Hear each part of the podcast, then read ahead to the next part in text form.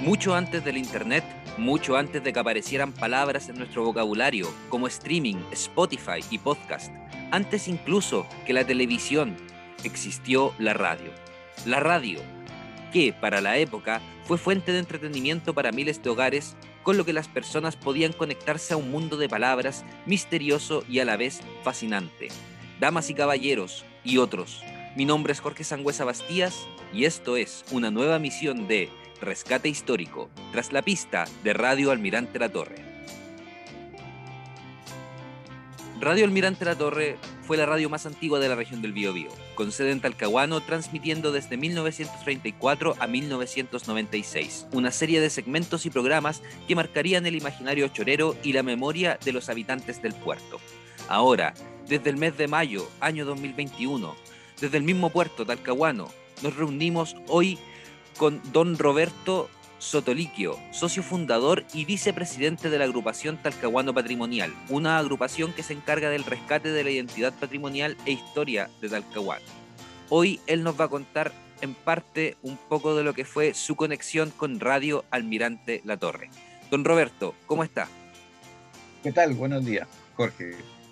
Muy buenos días feliz de tenerlo acá eh, y también en representación de, la agrupación Talcahuano Patrimonial. Como, como se entenderá para las personas que nos están oyendo, este trabajo consiste justamente en hacer una un rescate a la memoria histórica del, puerto. O sea, demostrar que Talcahuano, eh, si bien es mucho mar, no solamente ha sido eso, también tuvo otras incursiones en aspectos culturales, como lo fue la radio Almirante de la Torre.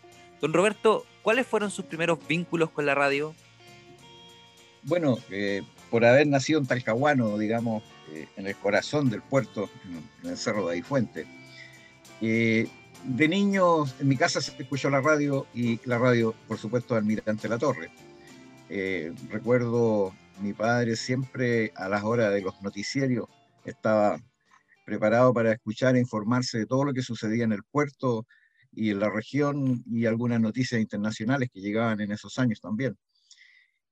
Y y fui creciendo con la radio, digamos, como un elemento que llenaba quizás lo que es hoy día el espacio de la televisión.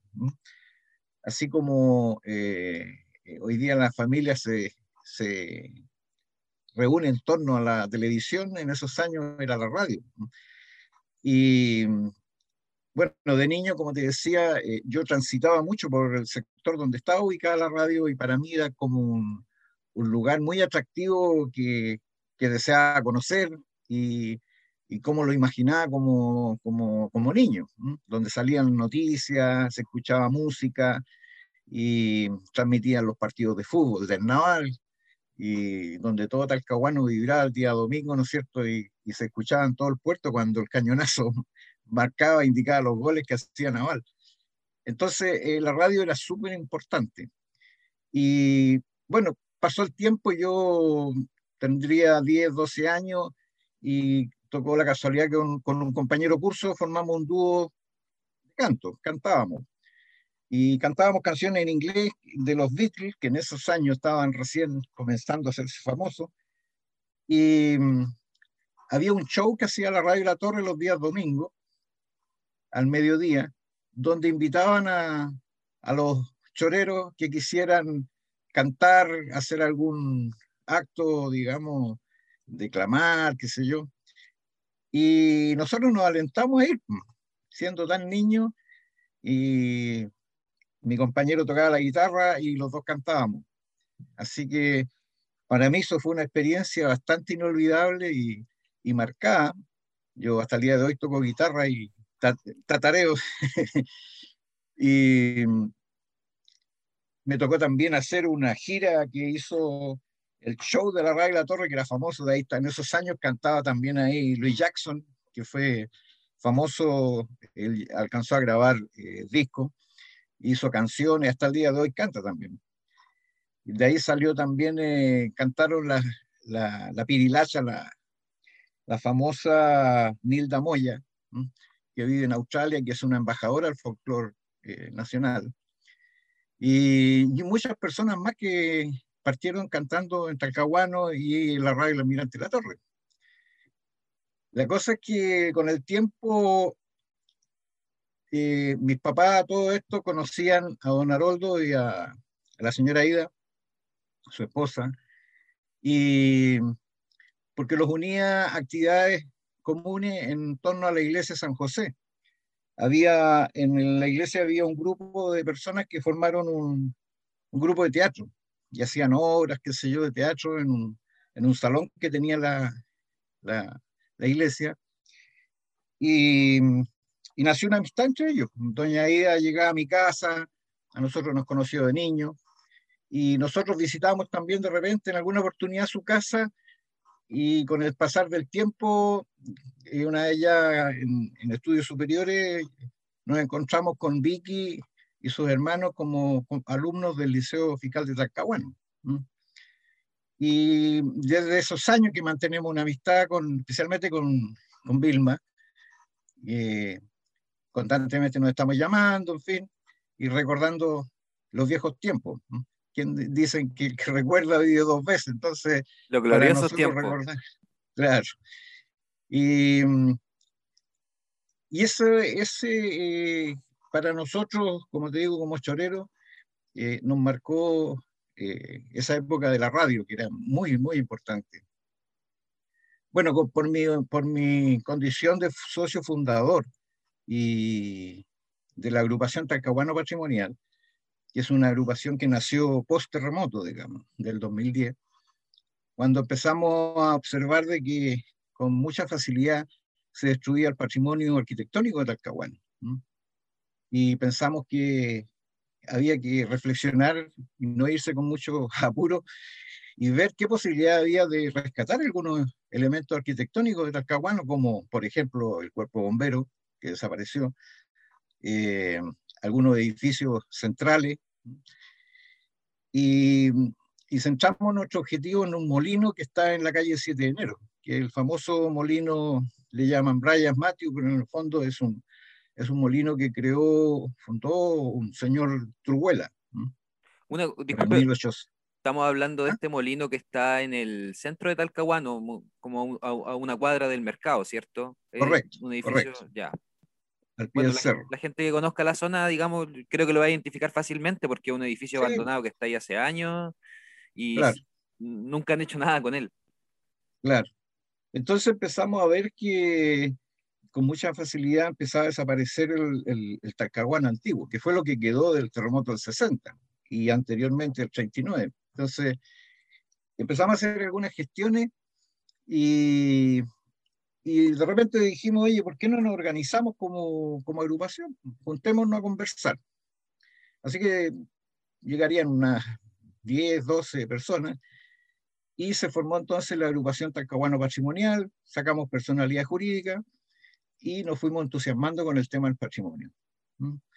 Así que desde el 2010, 11 empezamos a funcionar ya, el 2012 nos dieron la personalidad jurídica y empezamos a hacer actividades patrimoniales eh, durante casi todo el año, haciendo investigaciones, haciendo rutas patrimoniales, súper interesante a través del cementerio Talcahuano, por ejemplo. Recorrimos, identificamos alrededor de 40 personajes que, que, fueron forjadores de la ciudad a través de los tiempos, que hoy descansan ahí en ese cementerio. Con una respuesta, pero espectacular de la gente y un interés por saber de Talcahuano. No así de las autoridades de la época. eh, para hacer este tipo de cosas hay que contar con dinero y bueno, nosotros teníamos las ganas. Pero bueno, a pulso hicimos varias cosas interesantes que, que, permanecen todavía en el tiempo y reconocimos algunos personajes famosos como eh, la señora Ketty Vergara, que es una fotógrafo que mantuvo como herencia de su padre el patrimonio fotográfico de, de la historia de Talcahuano, desde el año 29 a la, a la fecha prácticamente. Y eso eh, es un valor, digamos, patrimonial testigo de, de, la ciudad. Y empezamos, como te digo, a, hacer otras actividades y en el andar del tiempo nos surgió la idea de que Talcahuano necesitaba un museo. Y fue así como nació una corporación Museo Talcahuano, que es, es, es más nueva, digamos, Y en esta etapa estamos esperando que nos entreguen un terreno para poder construir a futuro un, museo para Talcahuano. Ya tenemos un anteproyecto, en fin. Y bueno, por la pandemia ahora está todo medio statu quo, pero pensamos retomar pronto ya las actividades para seguir con el proyecto. Bueno, aquí desde el programa nosotros nos sentiríamos orgullosos si en algún momento estos archivos de audio que vamos a compartir con la gente pueden servir para, para disposición del museo también eh, eh, mucho lo que se tiene que rescatar de Talcahuano y justamente el tema de la radio es uno de los aspectos que a mí en lo personal lo encuentro bastante interesante. Sí, bueno, yo cuando, eh, a ver, serían unos 15 antes, días antes que falleciera don Haroldo, me topé con él en un taxibú, digamos, viajando Concepción a San Pedro, iba con la señora Ida. y conversamos, pero así, ahogados todo el viaje. Y él se entusiasmó, pero así, los chicos. No, me dijo, yo tengo cualquier material, me dijo, hay que, pero yo no sé cómo transformarlo a, los, a, los, a la tecnología, entonces tú tenés que ayudarme, ir para mi departamento y veamos qué sé yo. Yo me volví loco porque soy fanático también del tema, entonces eh, ansioso de ver lo que tenía, en fin. Pero con, como la vida dicen que cada día tiene su afán, Pasaron unos pocos días y la, la Vicky me llama y me dice, Roberto, mi papá se durmió. Se fue. Chuta, para mí fue, pero eh, muy impactante. Bueno, pasó el tiempo y un día la Vicky me llama y me dice, oye, ¿sabes, Roberto? Tengo eh, un material de mi papá, me gustaría que lo viéramos. Ay, no tengo dónde dejarlo, además, me dijo. Mi apartamento es chico. Yo le dije, bueno, mi casa está disponible, así que si quieres lo traemos para acá, aprovecho de verlo yo, de eh, a ver qué podemos hacer que se pueda rescatar. Así que lo tuve como casi un año en mi casa. Y bueno, pasó que yo también muchos espacios no disponía, lo puse en un porche, pero ya se empezó a llegar el invierno y se empezó a humedecer, entonces le, le conviene a la, a la Vicky que mejor viera dónde llevarlo, que estuviera más seguro. Y entonces hicimos traslado nuevamente a su departamento de Concepción y siempre quedamos con la idea de que había, yo, bueno, yo cuando lo vi, para qué te digo, eh, eh, escuché muchos de estos, de estos CDs que, tenía de su programa histórico y rescataba él de actividades, de hechos históricos, en fin, porque él se salía un poco también del, del puerto mismo. Le gustaba mucho la historia a, nivel nacional, en fin. Una consulta. eso, justamente le iba a preguntar al respecto un poco de la, sobre la figura de don Haroldo Crisosto en, en los años más gloriosos, digamos, de la radio.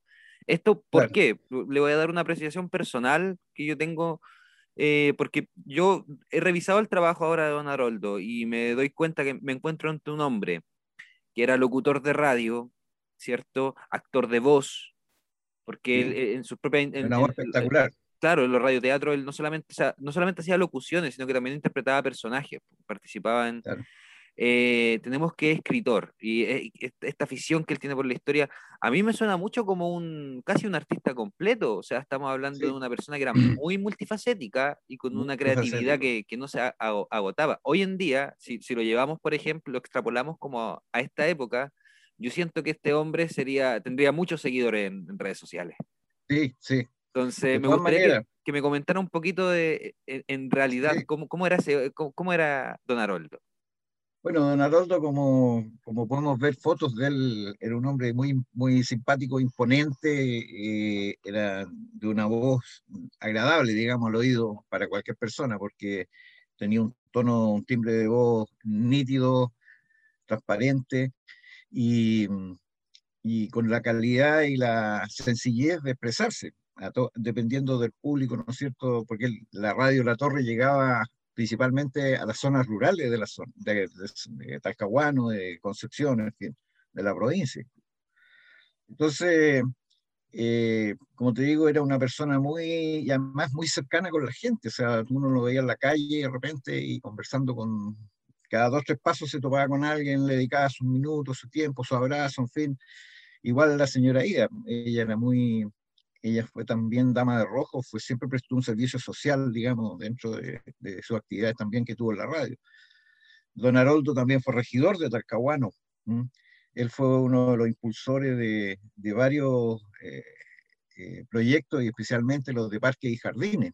Talcahuano, yo recuerdo cuando niño no tenía parques y jardines y don Haroldo fue un impulsor de ese tema y, y hasta el día de hoy se mantienen esos parques y jardines.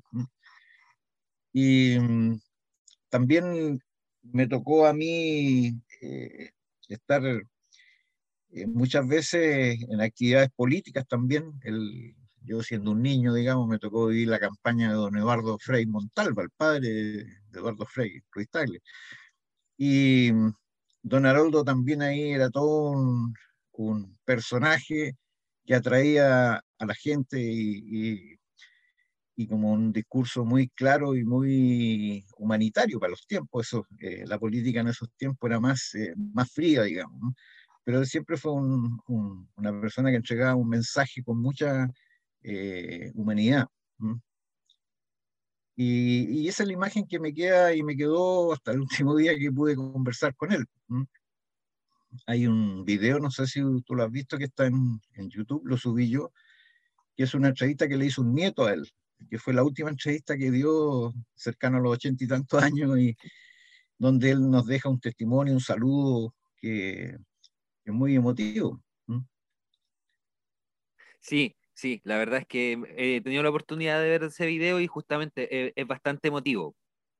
Em, él había un personaje, ah, perdón, había un personaje que él hacía en un programa que era diario, que era eh, Don Crispín y la señora Concepción. Claro. Que era un, personaje muy eh, simpático y nosotros, los auditores de la época, nos imaginamos este caballero eh, sabiendo que era él, pero para nosotros cada uno se hacía un, imaginariamente un personaje con un aspecto bonachón, ¿no es cierto? Eh, Don Roberto, eh, a grandes rasgos y como para contextualizar a, los auditores que sean más jóvenes, ¿sobre qué trataba específicamente Don Crispín y, la señora Concepción? Mira, eran dos, eran dos vecinos, digamos, que se, que se querían, se, se estimaban, pero no daban tregua en defender cada uno sus ideas y su ciudad, porque la señora Conce, doña Concepción, que era el personaje lo hacía la esposa de don Alejandro Deig, el dueño de la radio, ella eh, defendía las noticias de Concepción y, bueno, don Haroldo a, a rajatabla defendía a su talcahuano querido. Entonces, qué sé yo, se ponían de repente a discutir sobre el aeropuerto, ¿ah? el aeropuerto dónde estaba, si estaba en Concepción, en Talcahuano, y que por qué, por qué decían el aeropuerto Concepción si está en Talcahuano, o el Huáscar, el Huáscar está Talcahuano, la bahía, ¿por qué se le dicen Bahía Concepción si está en Talcahuano? En fin, eran, eran varios tipos de, y todo esto dentro de un ambiente cómico, digamos, con los términos que usaban y se echaban talla, en fin. Y, y todo eso iba dando una imagen de que Talcahuano como que estaba un poco opacado, digamos, por el creciente, la creciente ciudad de Concepción, una cosa así. Y bueno, la gente, como te digo, lo seguía y habían capítulos que seguían al día siguiente, entonces uno quedaba como enganchado como con una telenovela. Y también discutían y conversaban eh, sobre, daban sus pareceres sobre noticias nacionales también. Y era un, un, programa que cuando se terminó quedó un gran vacío, digamos, porque unía a la gente, la gente la hacía opinar también, al chorero lo, saca, lo, animaba a defender su terruño, ¿ah? era bien, bien simpático. A mí me parece hermoso todo lo que me relatan de, ese trabajo que era, ya, ya casi rayando en el, radio, en el radioteatro y el mismo papel que tenía la radio eh, en su rol comunitario. a mí me da la impresión de que acercaba, tenía un vínculo con la gente que es especial, que ya casi no se ve. Sí, o sea, usted mencionó que había un show de Radio La Torre, en donde se invitaban a las personas a cantar. Eh, el, Se hacían campañas, por ejemplo, de ayuda, si alguien necesitaba algo, en, rápidamente salía un, un, aviso, ¿no es cierto? Y se formaban una cadena de ayuda y se solucionaban problemas, se, solucionaban problemas que en esos años eran terribles, digamos, para los tiempos y fácilmente, como la radio llegaba a todas partes, entonces eh, la gente acudía a ayudar. Incluso eh, a mí lo que más me gustaba escuchar eran los avisos eh, de utilidad pública que le llamaban. ¿ah? Entonces decía, se le comunica a la familia Machuca que la carreta lo espere en el Álamo porque va a llegar paquete y, y dan todas las instrucciones. Entonces, eh, era, no, si era realmente, te digo, para la gente campesina, la radio era una tremenda utilidad. ¿Y a qué cree que se debía eso? O sea, ¿cómo es que las personas llegaron a sentir tanta cercanía con esta radio? ¿Qué, fue lo que generó en ella? Yo creo, que, yo creo que fue eso, o sea, para los años en que se vivía, las comunicaciones eran mucho más lentas y, y, en la radio te ponía eh, al servicio y en forma totalmente gratuito. O sea, tú ibas a la radio y decías, oye, quiero mandarle un mensaje a una tía que vive en, no sé, pues en, eh, en, redes, y, y, aquí está el papelito y el locutor, ya déjemelo nomás, y no había que pagar ni un peso. ¿Te fijas? Entonces era un servicio a la comunidad, fuera de ser una radio que entretenía con su música, sus programas eh, de la época, digamos, mucha música mexicana que llegaba a las, a las, zonas rurales. Había un programa que duraba cuatro horas, cuatro horas pura música mexicana, métale corrido. Y en el campo donde estudias se escuchaba.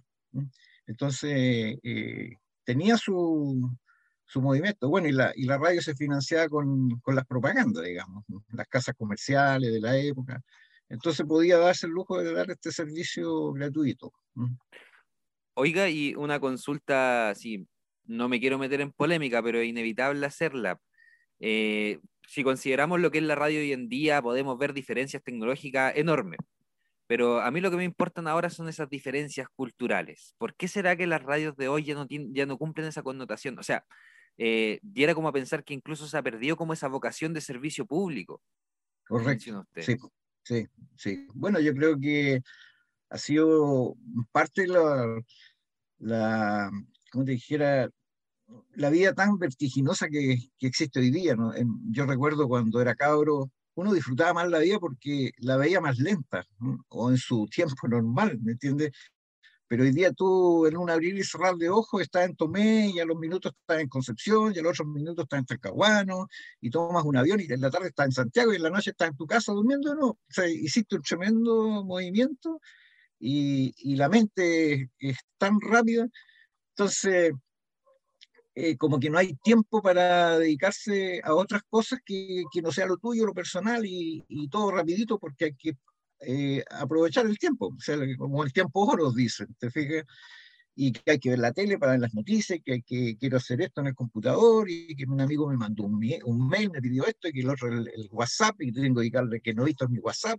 Imagínate, delante escuchaba a un candidato elegido y decía que tiene 800 WhatsApp que no podía ver y que está desesperado. O sea, Entonces, por eso te digo, la vida hoy día es muy rápida. Y bueno, eh, hay personas ya de la edad mía que nos estamos empezando a retirar a vivir a lugares donde la vida sea realmente más lenta. Yo estoy viviendo aquí en una caleta de pescadores en Cocholwe, donde puedo ver eh, la naturaleza en su movimiento normal, el mar, conversar con pescadores, de sus actividades, es, otro ritmo, digamos, de, vida que en, la, las ciudades grandes. Y eso es lo que dice la radio, por eso yo creo que la radio Mirante La Torre marcó un hito importante en el servicio comunitario, fuera de ser una radio como tal, digamos. No, yo primero que nada le iba a decir, primero, hermoso güey, me encanta, me alegra que esté, que esté ahí, que esté tranquilo. Y yo creo que ese ritmo al que se refiere tiene que ver justamente porque hoy en día estamos como rodeados de tecnología. O sea, rescato mucho lo que usted me, me, acaba de mencionar de que la radio finalmente era como una especie de teléfono antes del teléfono, porque también se ocupaba para enviar mensajes a, a, personas que estaban más lejos. Entonces, eso me, me, me parece realmente eh, fascinante. Y con respecto, que esta es un poquito como mi fijación, una fijación personal que tengo yo, que es el tema de los radioteatros. ¿Recuerda usted alguno en específico? ¿O ocurría mucho, como usted dice, que de repente esto eran como las teleseries, en que se acababa un capítulo y uno quedaba comiéndose la uña hasta el próximo? Sí, sí. Pues, eh, bueno, yo con, como niño, digamos, atención así no le ponía a los radioteatros, pero recuerdo que las personas mayores era su, era como ver, no sé, pues, hoy día eh, algún festival de viña, ¿no es cierto?, siguiéndolo todos los días y querer saber en qué terminó y quién es el ganador. La radio de teatro era también así, o sea, como era la radio, uno tenía que imaginarse, no era como una película. Entonces, eso era lo que cautivaba, era la, la imaginación. Yo me recuerdo, por ejemplo, que en la noche habían unos programas de lo que cuenta el viento, habían otros de, eh, ¿cómo se llama esto? Del doctor Morty, en fin, habían varios eh, eh, cuestiones que, que dan en la noche y uno se acostaba, cerraba los ojos y como que se iba en, en una en una, como te dijera, imaginación de los personajes, porque te ponían los ruidos, todo, era como ver una película sin ver la imagen. Entonces era muy, muy bonito todo eso y entretenido. a, eh, a, propósito de eso, aprovecho de hacer la invitación a las personas que ahora nos estén escuchando. Una vez terminada la entrevista con Don Roberto, vamos a pasar uno de los, eh, un episodio de uno de los radioteatros eh, realizados por Don Haroldo, con motivo de la víspera del 21 de mayo. Así que para que estén ahí atentos, no se lo pierdan. don Roberto, también casi nos estamos acercando al final del programa. Ahora yo le voy a pedir que se explaye como usted quiera al respecto, unas últimas palabras, eh, reflexiones sobre lo que es la radio. el, micrófono es suyo. Gracias. Bueno, ¿qué te podría decir? Eh, a mí me gustaría que eh, estas nuevas radios que han nacido hoy día, que hay muchas, estas radios comunitarias, ¿no es cierto? también un poco son como el reflejo de la incipiente, naciente de, radios de la época que nació la radio eh, Almirante La Torre, porque veo que también tiene mucho servicio comunitario. Eh, entonces, eh, y porque la gente también las quiere escuchar, porque están ligadas, o sea, están insertas, ¿no es cierto?, en la comunidad. Independiente que tocan música, qué sé yo, y noticias, avisos, en fin. Yo creo que la radio, las grandes radios, es difícil que vuelvan a ser como eran las radios antiguamente, pero hay forma y forma de llegar a la gente y, y, ser servicial, porque no todo es noticia, no todo es música, también hay, hay que aprovechar, como dices tú, la llegada y hoy día con mayor facilidad, porque una radio hoy día a través de internet yo puedo llegar a todo el mundo con un aviso, pues si ellos cualquier noticia y la saben, en Canadá la saben al minuto. Entonces, eh, y por otro lado, valorar, reconocer y, mantener viva, digamos, la historia de la radio, especialmente nosotros como choreros, la, radio tal, Almirante La Torre, porque eh, fue el, pilar fundamental de lo que hoy día la radio y las comunicaciones en general. Hoy día la televisión copia un poco como eran las radios comunitarias, porque están, tú ves que hay campañas, a la gente la cautivan con historia, ¿no es cierto? con la diferencia que hoy día se puede ver en vivo. Pero un poco es eso, o sea, ser servicial. Buen, buen mensaje, comparto completamente con lo que está diciendo. Sí, y sin olvidar que es un patrimonio intangible, o sea, es un patrimonio valiosísimo. O sea, ahí nosotros pensamos en el futuro museo, llegamos a concretar eh, la radio por seguro que va a tener un espacio. Y la radio La Torre, y la radio Talcahuano, que después vino, que también eh, fue muy, muy famosa también y prestaba los mismos tipos de servicios. Eh, porque, como te digo, hay mucho material que no se puede olvidar. Justamente, justamente. Oiga, y qué bueno que tocó el tema del patrimonio. También me, me gustaría a mí tomarme estos minutos para pasar el dato eh, entre las personas que ahora nos están escuchando, si existe algún interesado o interesada que quiera acercarse a la agrupación Talcahuano Patrimonial o ayudar en este proyecto del museo, ¿a dónde tendría que dirigirse? Bueno, nosotros tenemos página Facebook, la página Un Museo para Talcahuano, y la otra página se llama Agrupación Talcahuano Patrimonial.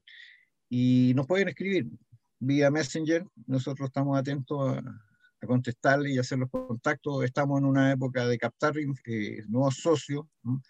Hay muchas cosas que hacer, mucho la historia de Talcahuano aún no se escribe como realmente fue, porque hay, hay cosas que se escribieron tergiversadas por la poca, eh, como te dijera, eh, facilidad para investigar que existía Yo voy a poner un ejemplo. O sea, por muchos años se creyó que la declaración de la independencia de Chile se hizo en el morrito que está en el Puente Perales, lo que ah. es una, es una aberración de 7 kilómetros de diferencia.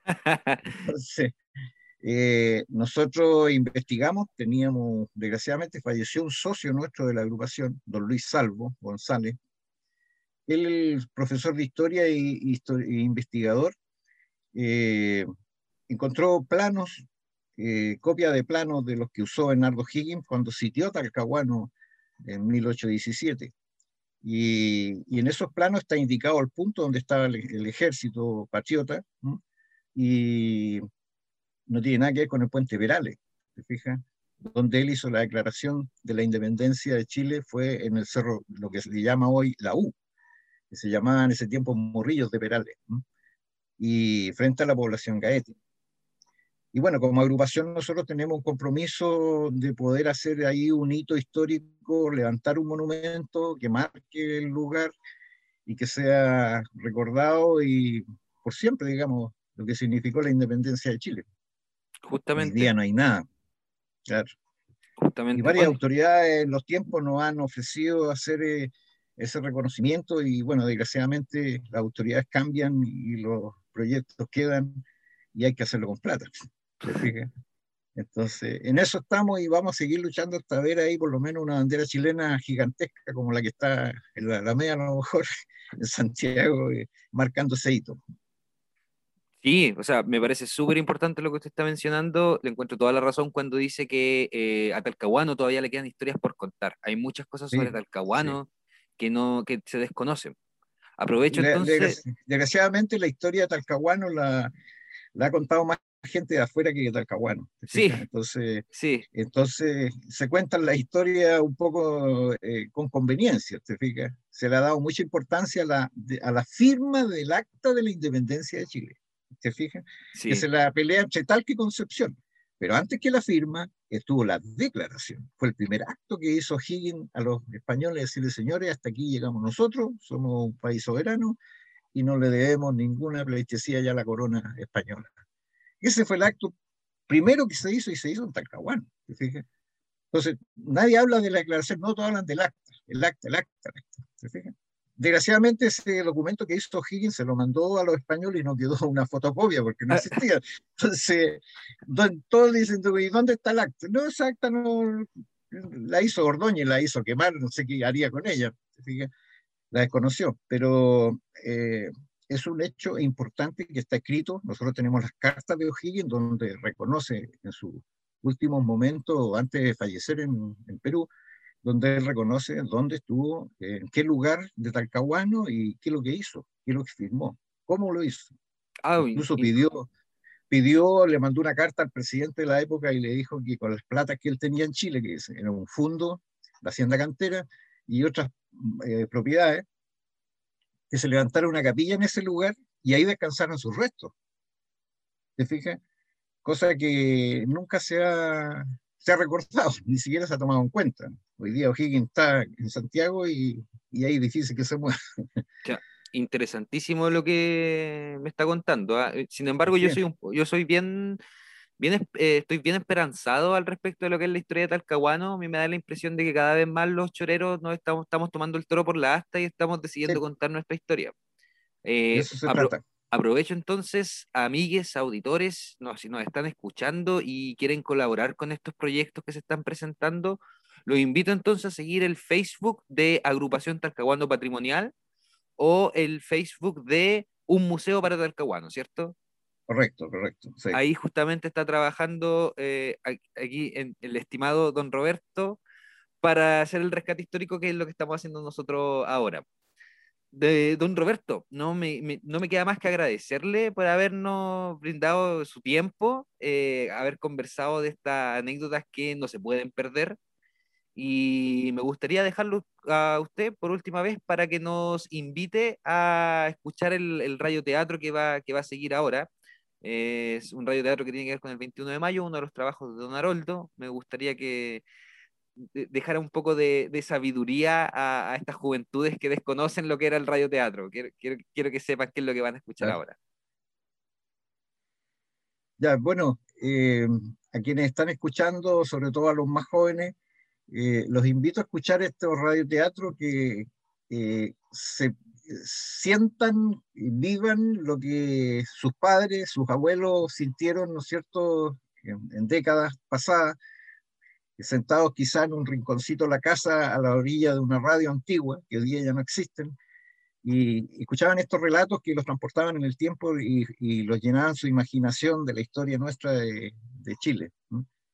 Y también quisiera, bueno, agradecer a Jorge por esta invitación eh, me siento eh, halagado, orgulloso de poder eh, aportar a, esta beta de, rescate de la historia de nuestro puerto y espero que sigamos en contacto y aportando todo lo que podamos para poder rescatar y mantener lo que es el proyecto, ¿no es cierto?, del futuro museo, algún día tener en Talcahuano un lugar donde eh, reunir, digamos, tantos elementos históricos que están dispersos hoy día.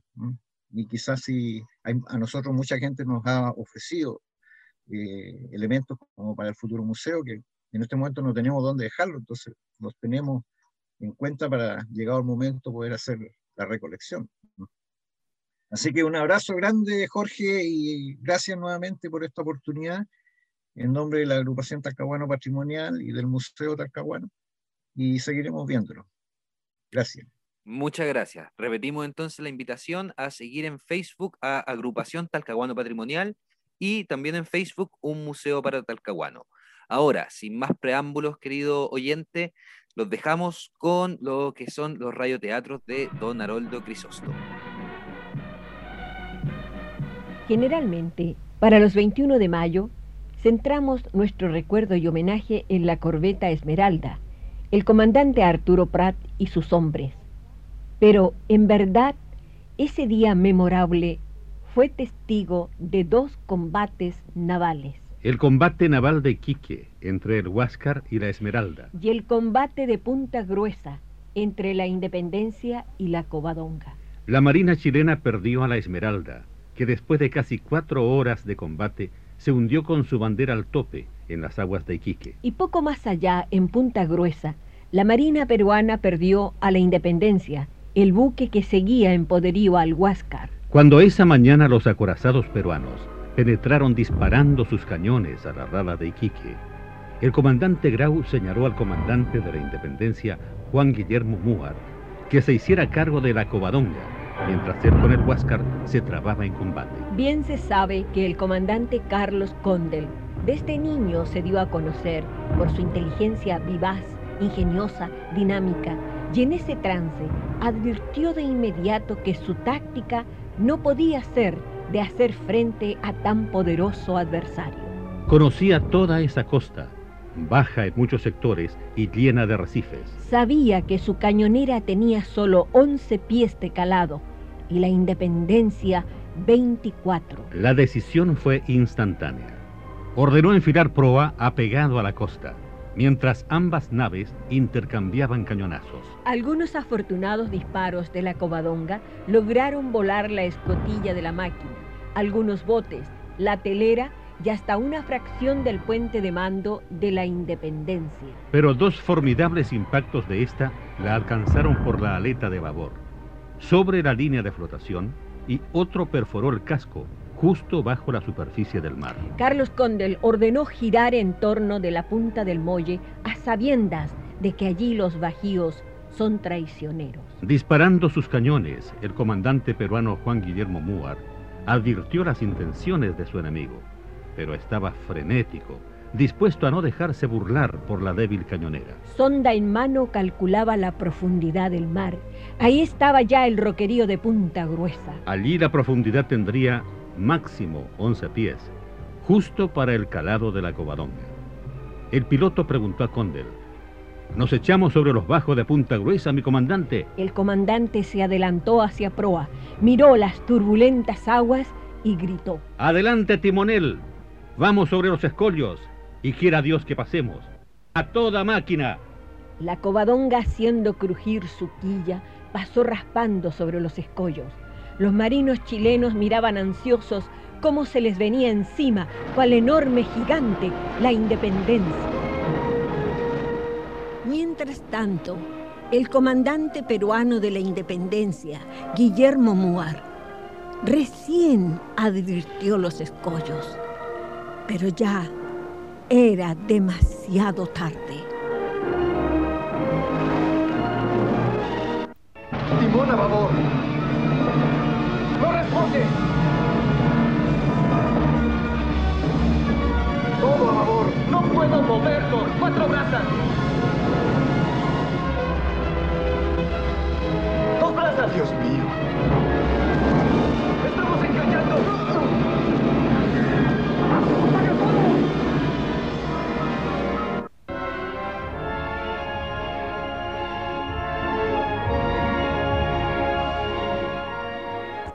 Oyeron el pavoroso estruendo cuando ésta chocó contra las rocas, abriéndose la quilla, mientras el casco se tumbaba por la banda de estribor. Fue el fin de la independencia. La pequeña cañonera Covadonga, cual David, había vencido a un Goliat de la marina peruana.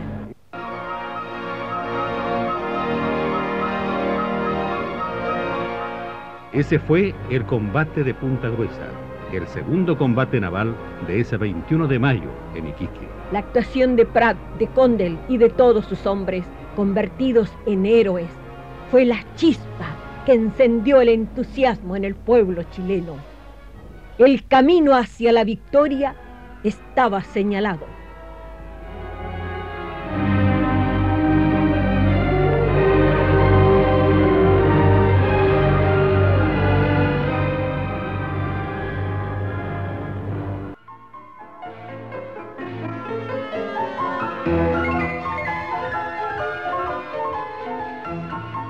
Mucho sabemos sobre el combate naval del 21 de mayo, de su gente, de su época, pero también es interesante conocer detalles de cómo se recibió la noticia de esos hechos heroicos en el resto del país.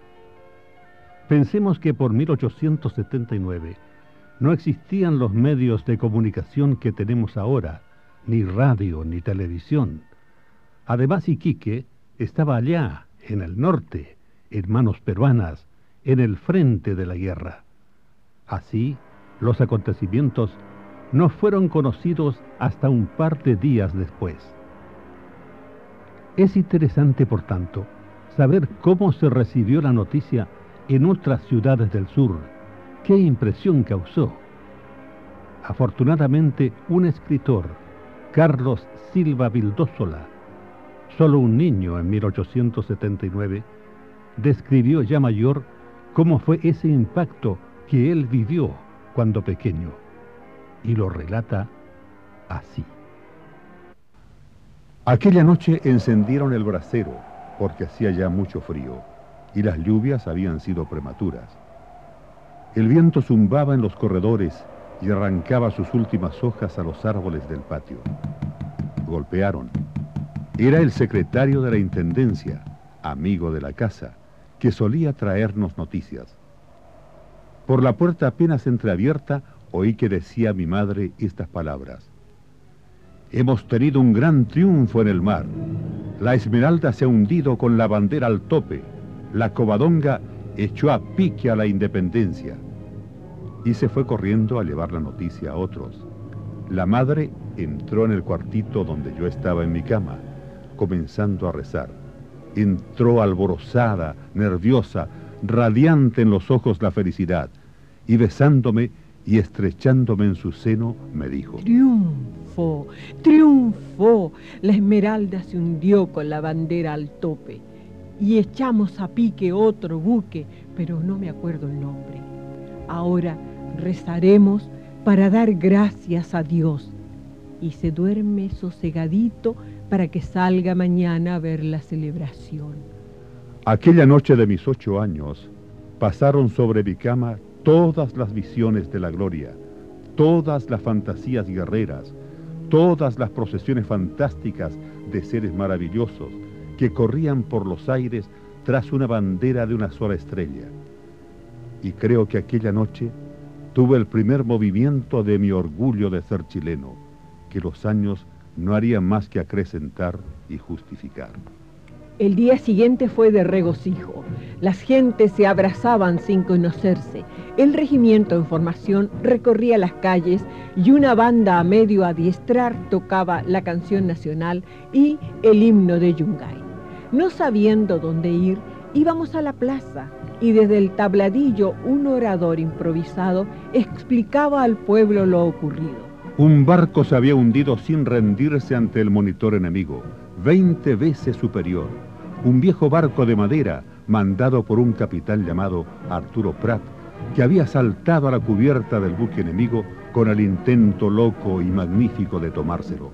Pero otro capitán llamado Condel había logrado hundir a la Independencia, otro poderoso barco peruano. Prat, Condel y más tarde Serrano, Riquelme, Aldea, los nombres sonaban por vez primera en mis oídos y se iban grabando, y en mi corazón de niño nacía el culto agradecido de los héroes sacrificados por el deber.